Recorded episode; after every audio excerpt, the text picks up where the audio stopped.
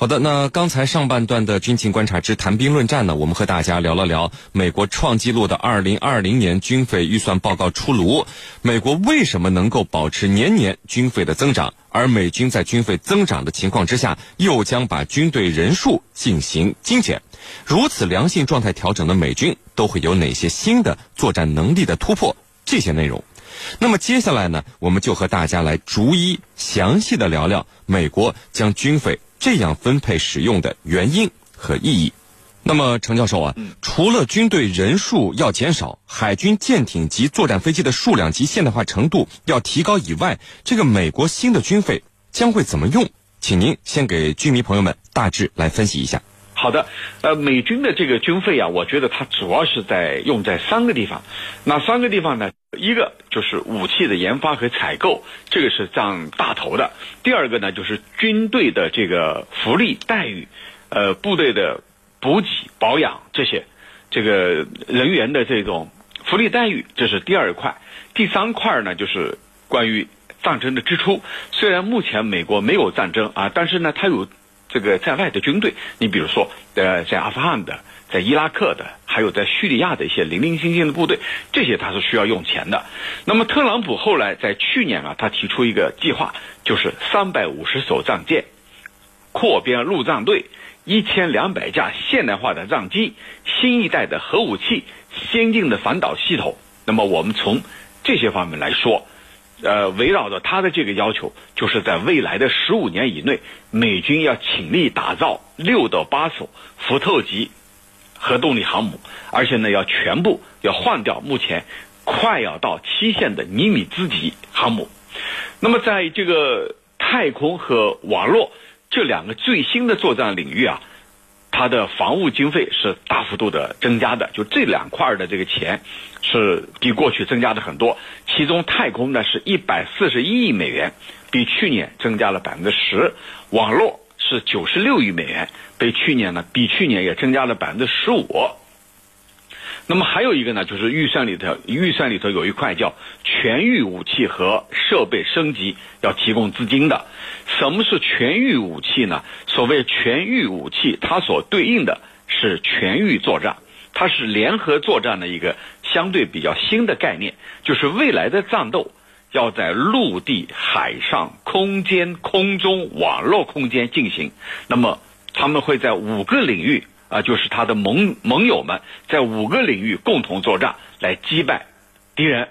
那么在这一块呢，美国要求这个国防部这次呢，就是把二十六亿美元要用于超音速这个技术的发展，三十七亿美元要用于无人和自动化系统，还有呢两点三亿美元用于定向能源武器，九点二七亿美元用于人工智能和这个。机器方面的系统，所以从这里来看，这些就是它这个这一笔开支里头的一个具体的细木、钢木。在陆军方面呢，美国现在的这个主战坦克、履带式步兵战车、履带式自行火炮，还有多管火箭发射系统，美国认为都比较落后和陈旧，下一步也要进行更新。那么钱也可能投在这些方面。主持人，那么袁教授啊。呃，美国二零二零财年国防预算案里，我最先注意到的是，美国军人的薪水又上调了，而且呢，这次上调的幅度相当的大，是十年以来最大的一次加薪百分之三点一。呃，这是一个什么概念呢？对于新入伍的美军士兵来说，百分之三点一的加薪意味着每年他可以增加八百一十五美元的收入。那么，对于高级士官和初级军官来说，相当于每年增加大约一千五百美元；而对于服役十二年的校级军官来说，每年的加薪幅度将会超过两千八百美元。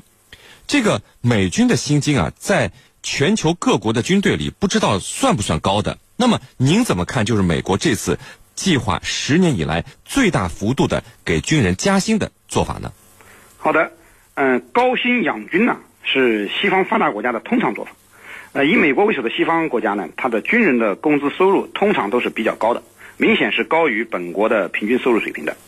呃，我们印象中美国已经很多了，但是呢，呃，从公开的资料显示，在西方发达国家中，美国军人的收入并不是排在第一位的。那么，军人收入排在第一位的西方发达国家其实是澳大利亚。澳大利亚，他一名普通士兵年均收入就高达六万一千八百美元，而美国的普通士兵的平均工资啊，大约在五万美元左右左右，那么只能屈居第二。呃，排名第三的是英国，他的呃一名士兵的年均收入啊，可以达到一点五万英镑。那么除了西方发达国家之外呢，其实一些发展中国家的军人待遇也很好。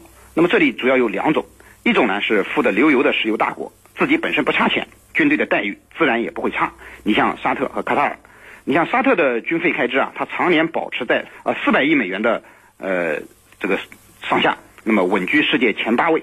他的军人待遇当然也好的离谱。呃，据说沙特一个少尉排长的工资，相当于我军一个上校团长的工资。呃，其实世界上军人工资最高的还不是沙特，而是中东的另一个土豪国家卡塔尔。卡塔尔的军队规模呢仅一万多人，军费开支呢高达一百二十多亿。那么。军人的年均收入在十五万到三十万美元，呃，换算成人民币呢，也就是说，卡塔尔军人每年都可以拿到一百万元人民币，那么都是我们眼中的百万富翁。呃，除了这些富得流油的石油国家的军人待遇好呢，还有一些就是再穷也不能穷军队的国家，他的军人待遇也不错。你比如说印度，印度实行的是募兵制。虽然说印度军人的基本工资不是很高，但是印度奉行只要干活就有钱拿的理念，用钱买命，呃，是印度对于呃这个他的军队的一个基本做法。那么印军在各类军事行动中都会给予他的军人高额的奖励，从而激励印度军人为国家卖命。那么美国这次增加军人工资啊，呃，其实也是一种惯性的做法。美军的工资收入呢，已经形成了一个长期增长的机制，呃，只不过这次。呃，特朗普增长的幅度有点大，突破了百分之三这个上限。以往美军每年增长的幅度也就在百分之二。那么特朗普呢，曾经对美军说过，呃，涨工资啊是他的一个重要投资，并且承诺呢，美军涨百分之二不到，呃是不行的，所以要给美军涨个大的。看来经常食言的特朗普这次并没有食言。那么在给美军涨工资这件事上，他信守了承诺。啊，毕竟美国大兵是他们奉行霸权主义战略。干涉他国内政、主导全球秩序的一个重要工具，只有靠加薪才能让他们为之卖命啊！是林。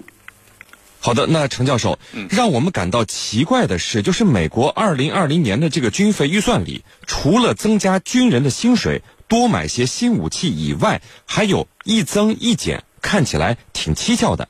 呃，增加的呢是核武器的升级经费，而削减的。则是反导武器的经费，您怎么看这一增和一减呢？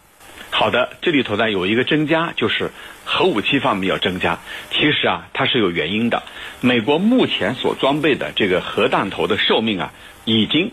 达到了三十年左右，那么核弹的半衰期一般呢是不会超过五十年的，因此啊，美国面临一个紧迫的任务，就是要更新新一代的核弹。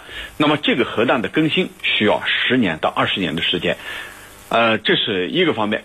另外一个方面呢，就是呃，特朗普政府提出来，就是未来的核弹头小型化，还有呢，就是使用起来呢要更加的。方便。那么美国目前装备的核弹头，它主要是三到四种，比如装备在弹道导弹上的 W 八八和 W 七六核弹头，还有呢就是 W 八零型核弹头。那么再一个呢，就是巡航巡航导弹上装备的卫星核弹头，以及 B 六幺型核炸弹等等一系列的这种核武器。那么这些武器呢，在特朗普政府看来啊，呃，的确呢。需要进一步去小型化，他们一方面是过了保质期，另外一方面呢，就是在特朗普看来啊，使用起来门槛过高，未来要把门槛要进一步降低，使它用起来呀能够轻松自如。说白了就是想用就用，那么从而呢对这个自己的对手啊形成一个强大的威慑力和足够的这种政策。那么整个升级计划需要耗资。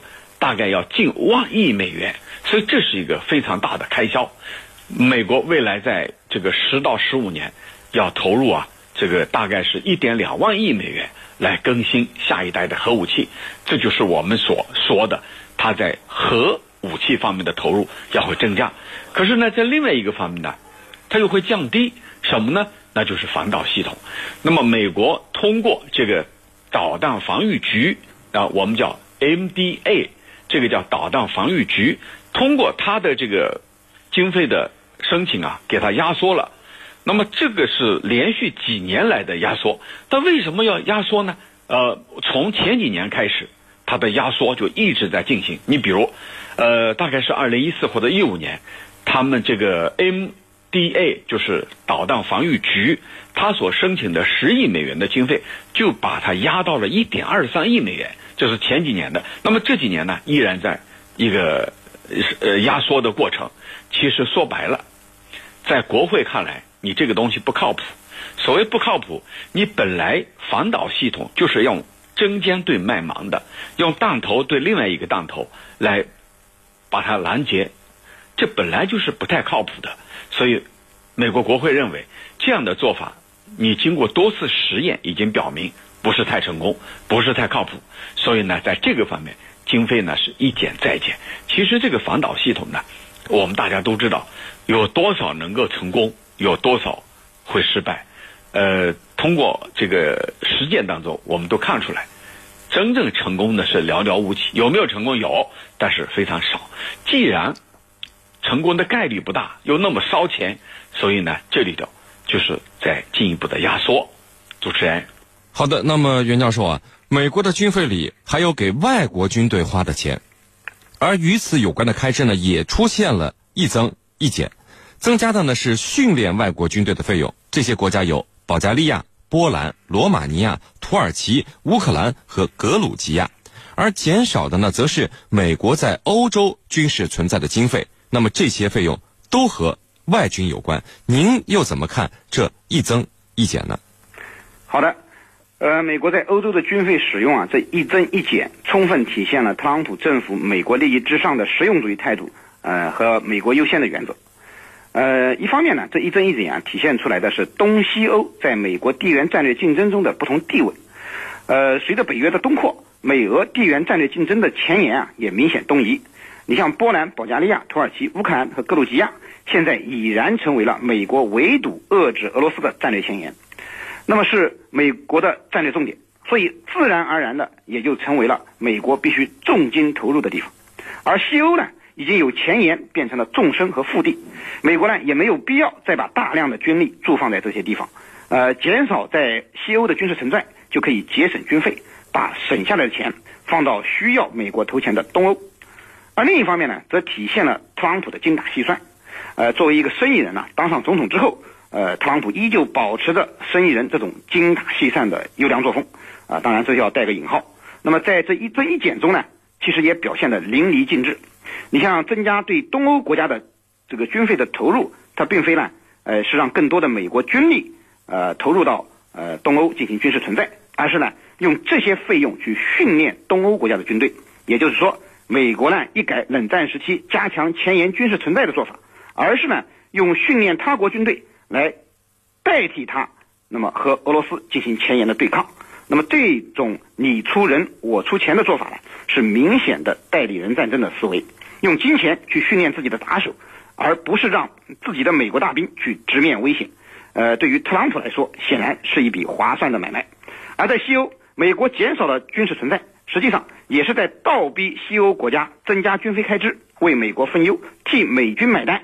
小算盘呢，打的也不可谓不精明啊，是您。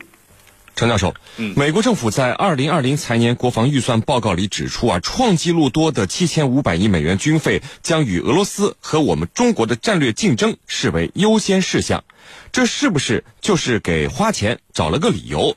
那么这七千五百亿美元里，您看有五千四百五十亿美元是基础国防开支，一千六百四十亿美元是所谓的海外应急行动资金，还有九十亿美元是所谓的应急资金。买新武器，给核武器升级，给军人加薪，帮助其他国家训练军队，还有帮助特朗普总统啊去修围墙。这个钱花的看起来好像和我们中国与俄罗斯没有什么关系啊。这个报告里拿中俄说事儿，是不是有点牵强附会了呢？嗯，呃，这次美国把它的国防预算啊升级到一个历史上的新的高点，那么其中的有一个炒作的就是中俄，那么这里头啊。和美国现在的代理国防部长桑德汉是有着密切的关系的。那么桑德汉就把这次二零二零年的财政预算，他称为是一个大师之作啊，是大师的作品啊。他认为，充分落实了美国国家安全战略、核态势评估战略以及美国防务战略的这个观点，这是他的看法。也就是说，在他看来。这个预算是体现了美国的几份战略报告的观点，可是这几份战略报告的一个核心就是中国和俄罗斯对美国的威胁。那么，呃，就是二零一八年的国防战略报告里头，就是明确提出来要应对，就是要积极的去应对和中国、俄罗斯的这种大国竞争。而在二零一八年的这份报告出台之后，去年这个，呃，到今年。美国的整个国内的冷战思维可以说是弥漫一片，各方都认为必须跟中国和俄罗斯进行竞争，再不打压中国和俄罗斯，美国就可能被甩在后面。其实啊，这是美国，呃，鹰派势力故意把中俄作为一个矛头和焦点，来为他自己的一己私利来服务的。那么，桑德汉这个人大家都知道，他是以前在。这个飞机制造公司的，那么他在今年一月二号主持呃这个主持呃他的这个会议的时候，说了几个中国中国啊，强调了中国对美国的这种啊对美国必须重视的一个对手，把中国视为是一个重要的优先考虑的事项，所以这里头就体现的淋漓尽致。那么这和美国的。政界、军界的这种思维是密不可分的。那么，我们再来看这次在实际操作领域，在太空啊，美国成立了新的太空部队，在空间通信、还有天基预警系统以及太空的发射能力、定位、导航等等，都投入了资金。刚才我也分析了，所以呢，这个二零二零年的这个呃预算里头，国防预算里头都把这些。放在最主要的位置，因为这里头它是最容易能够得到国会的批准，能够得到老百姓的认同啊！好像我现在需要大幅度的增加军费，因为别人正在对我构成威胁，那就是中国和俄罗斯。那么我需要去应对这样的危险，所以呢，在二零二零年财年预算里头，甚至还减少了欧洲威慑倡议的资金。为什么要把这个？这个资金给减少呢，就是要加强美国在亚太地区、这个西太地区、在东欧的存在，大量启用陆军的装备和新式装备，进行军队的轮换和军事演习。这些费用就是为了针对中国和俄罗斯，所以它是一个整体的美国国内的政界、军界冷战思维的一个总体现。主持人。好的，非常感谢我们的两位军事评论员为我们带来的精彩解读，谢谢两位。